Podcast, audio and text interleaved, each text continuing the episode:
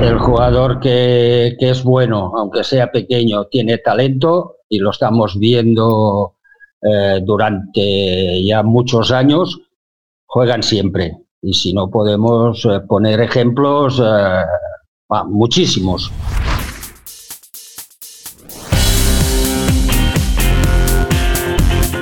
El fútbol de todos, con Raúl Gimós y Marcos López. Bienvenidos y bienvenidas a un nuevo capítulo del Fútbol de Todos, un podcast de CaixaBank Football Experience en el que nos gusta, nos encanta hablar de fútbol, analizar la jornada de liga y entrevistar a personajes muy futboleros como nuestro invitado de hoy, Dani Sulsona, exjugador del Español y del Valencia, un centrocampista internacional con mucho toque y mucho talento.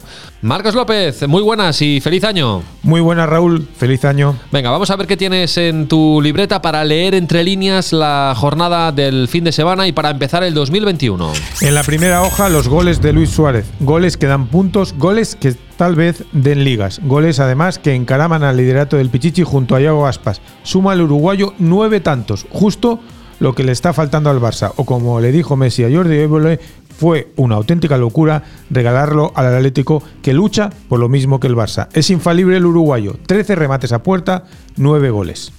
Y en el último partido, marcando en el minuto 90 el gol de la victoria del Atleti. Suárez Pichichi no se podía saber. Simeone ha conseguido la pieza que le faltaba y casi gratis. El despido de Gaizka Garitano está en, en nuestras libretas. Segundo de la temporada tras el cese de Oscar García en el Celta. Ni ganar al Elche salvó a Garitano de la destitución. Pensó que había ganado una final gracias a ese decisivo tanto de Iker Muniain, pero nunca imaginó el entrenador que un par de horas más tarde le sería comunicado su cese, justo antes de recibir al Barça el miércoles en el nuevo San Mamés. Bueno, estamos en un club grande, tenemos mucha presión, eh, nos metéis mucha, mucha caña, mucha presión y porque estamos en un club grande y como tiene que ser y al final siempre tenemos que sentir esa necesidad de ganar. ¿eh? Eso no tiene por qué ser malo en un momento dado, porque sabemos lo que representamos, que representamos a un pueblo, que estamos jugando por algo más que fútbol y esa responsabilidad la tenemos todos, ¿no? Y los jugadores también. Fútbol, política y diplomacia, todo se mezcla siempre en el Athletic Club. Y ya confirmado, Marcelino García Toral será el relevo de Gaizka Garitano en el banquillo del Athletic.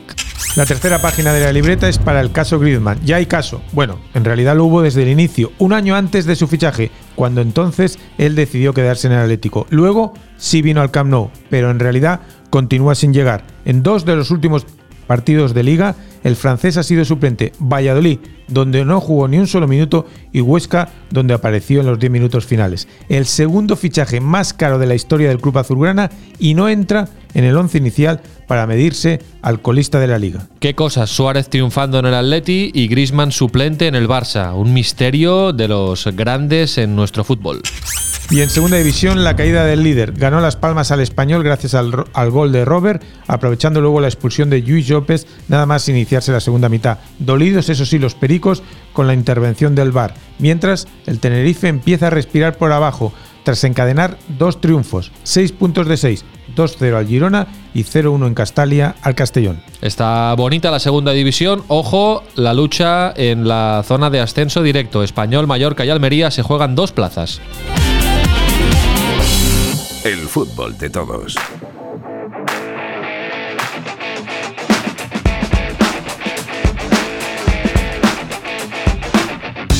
Hemos cambiado de año, pero no vamos a cambiar la tradición del fútbol de todos. Vamos a confesarnos, Marcos, qué es lo que más nos ha gustado y lo que menos nos ha gustado de la última jornada de liga. A mí me ha gustado el triunfo de jugadores anónimos que sostienen al Madrid desde la discreción y la humildad. Igual son laterales sin serlo, igual son extremos sin tampoco serlo.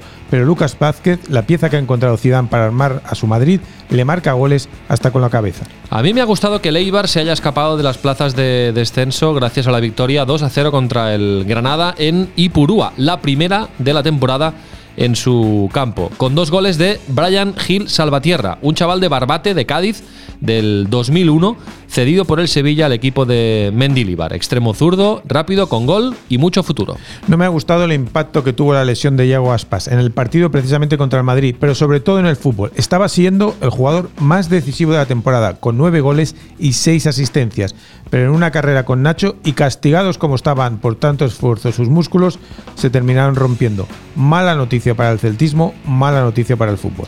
No me ha gustado que el Getafe de Bordalás haya perdido su, entre comillas, magia. Parece que el mensaje del entrenador ya no cala tanto entre sus soldados. En las últimas 11 jornadas, 6 derrotas, 4 empates y una sola victoria ante el Cádiz. En vez de estar luchando por Europa como en las últimas temporadas, el Getafe está luchando ahora mismo por evitar el descenso.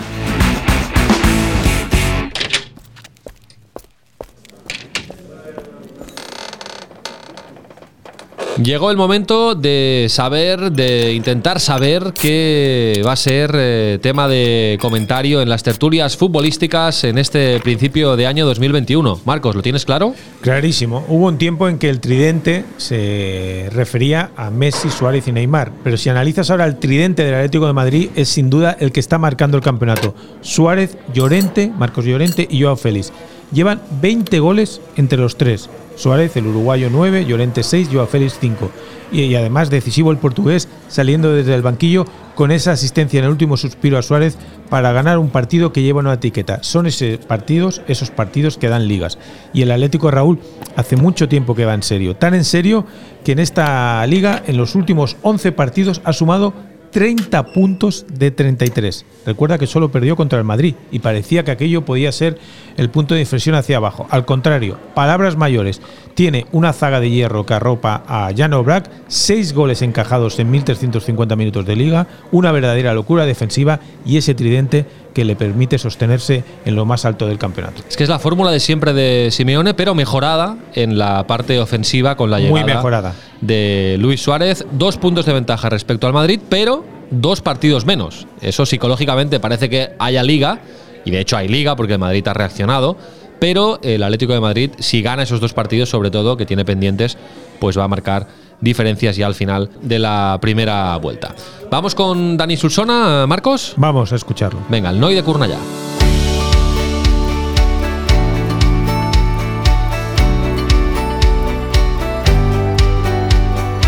El fútbol de todos, un podcast de CaixaBank Football Experience. Dani Sulsona, el Noi de Curnallá, del 52, centrocampista menudo y de talento formado en el español, donde jugó entre el 70 y el 78.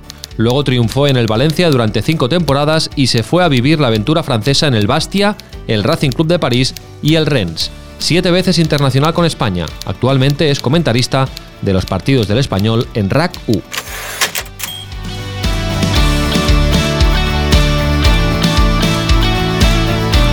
Dani, muy buenas y muchas gracias. Hola, buenas. Eh, una, una curiosidad para empezar, Eh, Dani, ¿todavía hay gente que te llama el Noida Curnallá?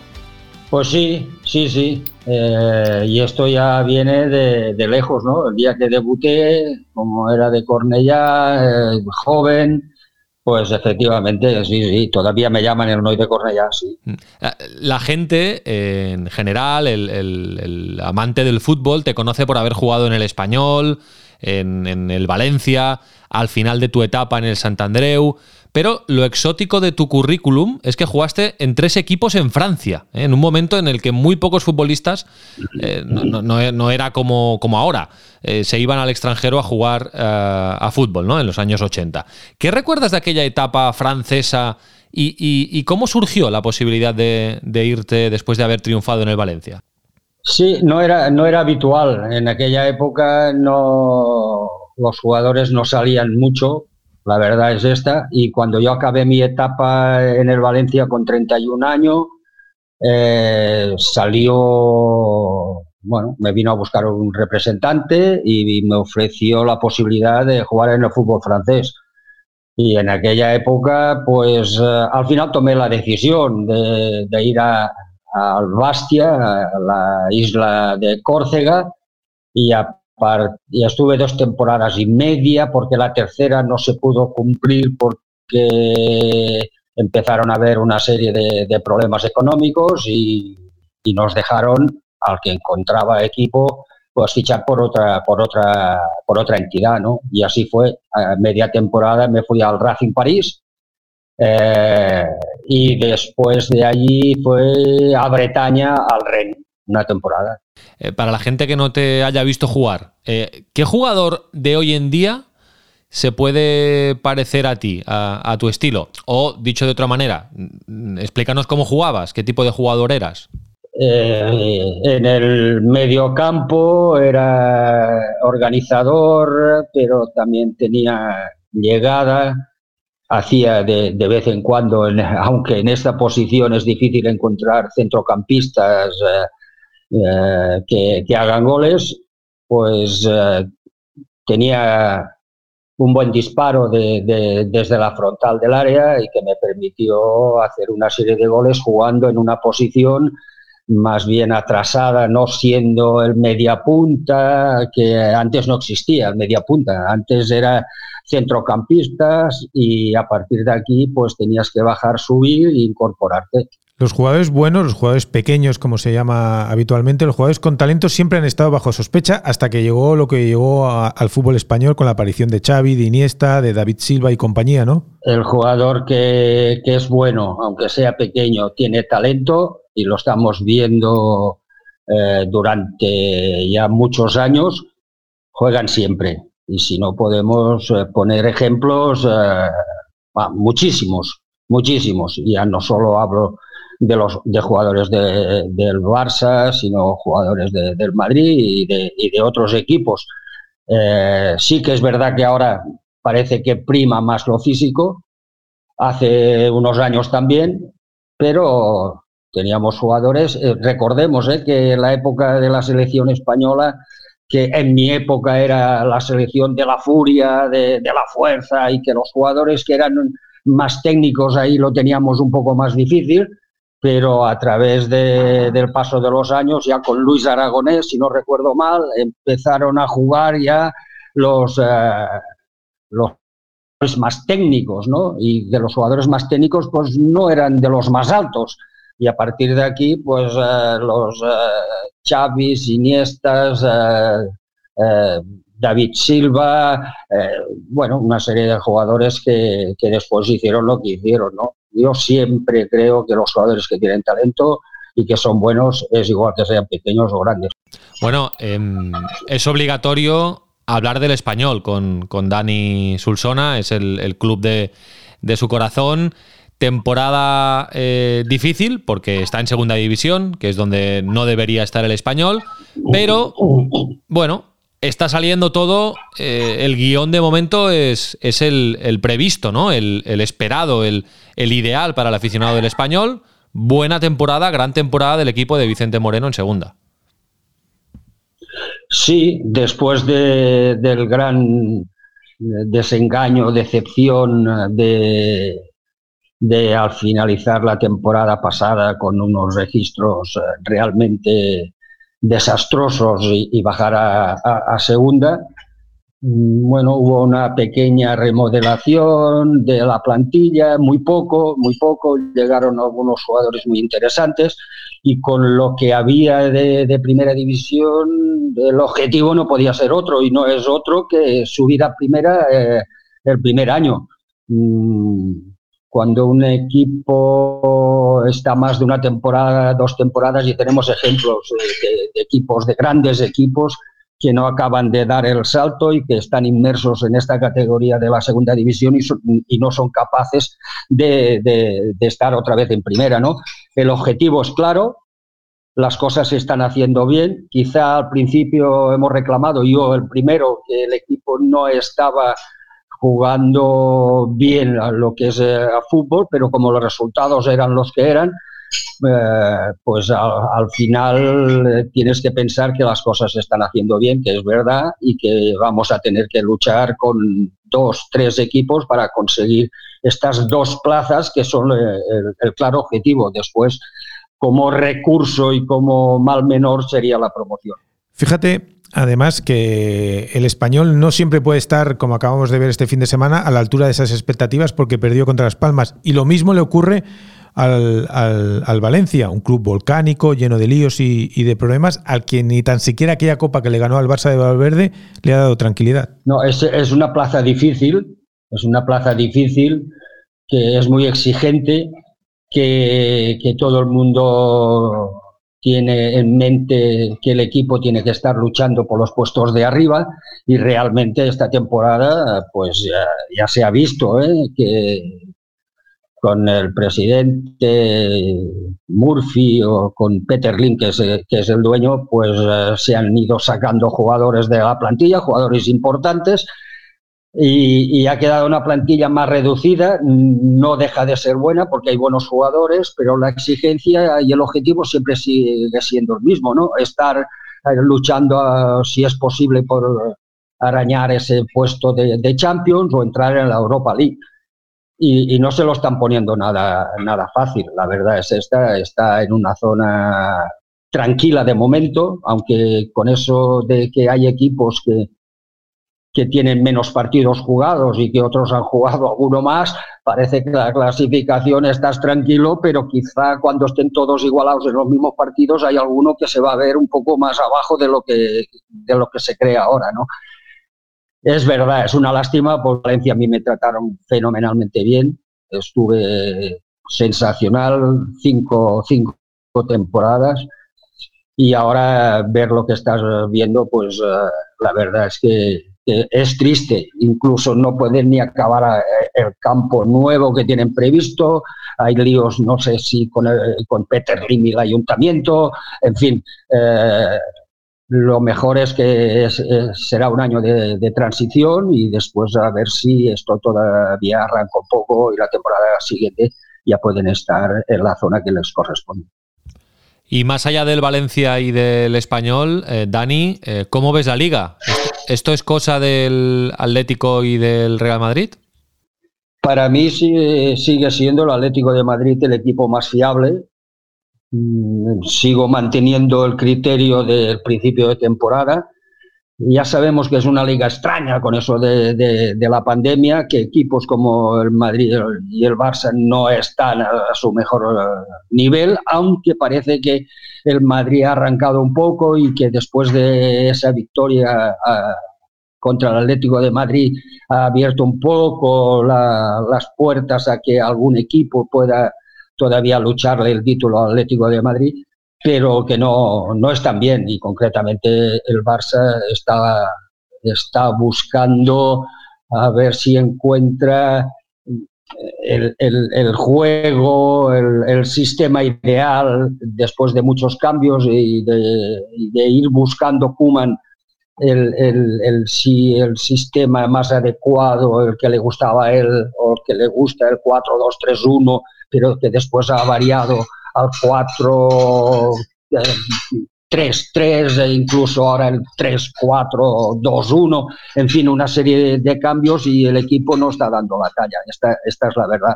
Hay jugadores que, bueno, que son los que tienen que tirar del carro y la verdad es que van cumpliendo años y los chicos jóvenes que tienen un futuro muy, muy, muy bueno, pero con eso no es suficiente. Y si pensamos que tampoco, a menos lo que dicen, que no hay dinero para fichar, pues cuál va a ser el futuro del Barcelona eh, la temporada que viene, porque si esta ya la dejamos de transición, pero claro, transición con objetivos claros, tiene que entrar en Champions ¿eh? y no lo va a tener nada fácil.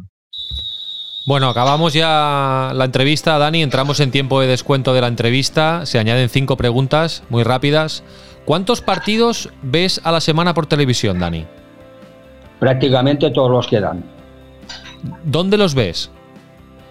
Bueno, tengo ahí un salón con, con, todo, con todos los aparatos para poder estar tranquilo. Me gusta ver el fútbol eh, solo, solo, para no perderme detalles. Me gusta verlo solo, sí. ¿Te gusta beber algo, picar algo, comer algo mientras ves fútbol? No, mientras veo no, pero cuando hacen la media parte, igual si depende del horario, sí que hago una escapadita y tomo algo. Y ¿Te pones la narración de la tele, la radio, sonido ambiente, en silencio? ¿Cómo te gusta ver el fútbol?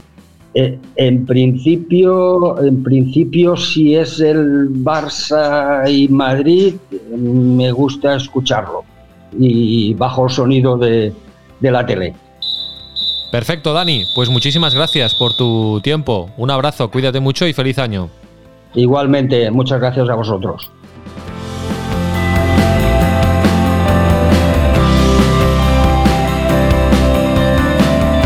Dani Sulsona, cuánta clase, ¿eh, Marcos? Yo, yo lo vi jugar cuando era muy pequeño y siempre me pareció un centrocampista con mucha clase. Igual que ahora analiza los partidos, ¿eh? siempre cortita y al pie. Tiene clarividencia y creo que fue un avanzado a su tiempo. Si hubiera encontrado eh, la generación que le hubiera arropado, eh, su valor como futbolista hubiera sido todavía mucho mayor. ¿Para quién es, Marcos, el aplauso de la jornada en Segunda División? Para Umar Sadik, 23 años, nigeriano, delantero, goleador. Tres tantos le marcó el jugador de la Almería en apenas 29 minutos a la Ponferradina. Fue uno de los fichajes más caros de la historia del club andaluz. Pagó 5 millones de euros y no lo tenía nada fácil el nigeriano, porque llegó como sustituto de Darwin Núñez. Suma ya 9 goles y empuja a la Almería acercarse lo máximo posible a Mallorca y Español. ¿Qué destacamos, eh, Marcos, de la próxima jornada en Primera División que tiene un aperitivo entre semana? Se recupera este miércoles el Athletic Barça en el nuevo San Mamés con Marcelino, como has contado antes, como entrenador. Luego ya en el fin de semana la vida sin Yago Aspas en el Celta Villarreal, un gran partido, mientras Sevilla y Real Sociedad, enorme encuentro, miden su fortaleza para sentarse en los puestos privilegiados de la liga. El líder, el Atlético de Simeone, recibe al Athletic Club, que tiene un calendario durísimo. Barça, Atlético de Madrid y luego Real Madrid. Y como uno de los partidos destacados, el Getafe de Bordalás, sumergido en su peor crisis, visita el campo del Elche. Y en segunda división, ¿qué destacamos? Ese apasionante Leganés Almería en la zona noble de la liga, con el español obligado a rectificar su error, coincidiendo con la visita del Castellón a Cornellá, y en el Molinón, un atractivo Sporting de Gijón fue en Labrada. El martes que viene, en un nuevo capítulo del Fútbol de Todos, eh, repasamos cómo ha ido la jornada. Cuídate, Marcos. Igualmente, un placer. Nos vamos y hoy nos deja su firma en forma de comentario la periodista Sonia Luz de la cadena Ser en Madrid, porque nos gusta escuchar a todo el mundo hablar de fútbol, porque nos gusta el fútbol de todos.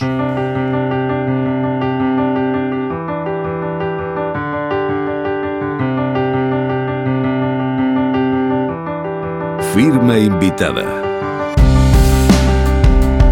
A este Atlético se le está poniendo cara de campeón de liga. Que me perdone, ¿eh? que me perdone la parroquia colchonera por decirlo tan claro. Ya sé que los feligreses de Simeone prefieren el dogma de su líder, el de partido a partido, y no les gusta nada que se les ponga la etiqueta de favoritos.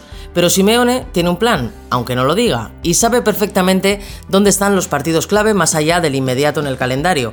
El de Mendizorroza era uno de ellos, partido duro, enrevesado, que se podía poner de cara fácilmente o torcerse peligrosamente como así sucedió. Pero el Atleti de esta temporada tiene un plus, y son los goles de Luis Suárez. Goles salvadores, goles que echan de menos en Can Barça, goles que pueden valer títulos. Este Atleti del Cholo borda el libreto del entrenador, un libreto que a veces, lo siento, se me atraganta como espectadora, pero que ha demostrado ser al menos efectivo. Si ya encajaran las piezas talentosas como Saúl o Joao Félix, estaríamos hablando de un Atleti favorito y divertido. Fútbol de todos, un podcast de CaixaBank Football Experience.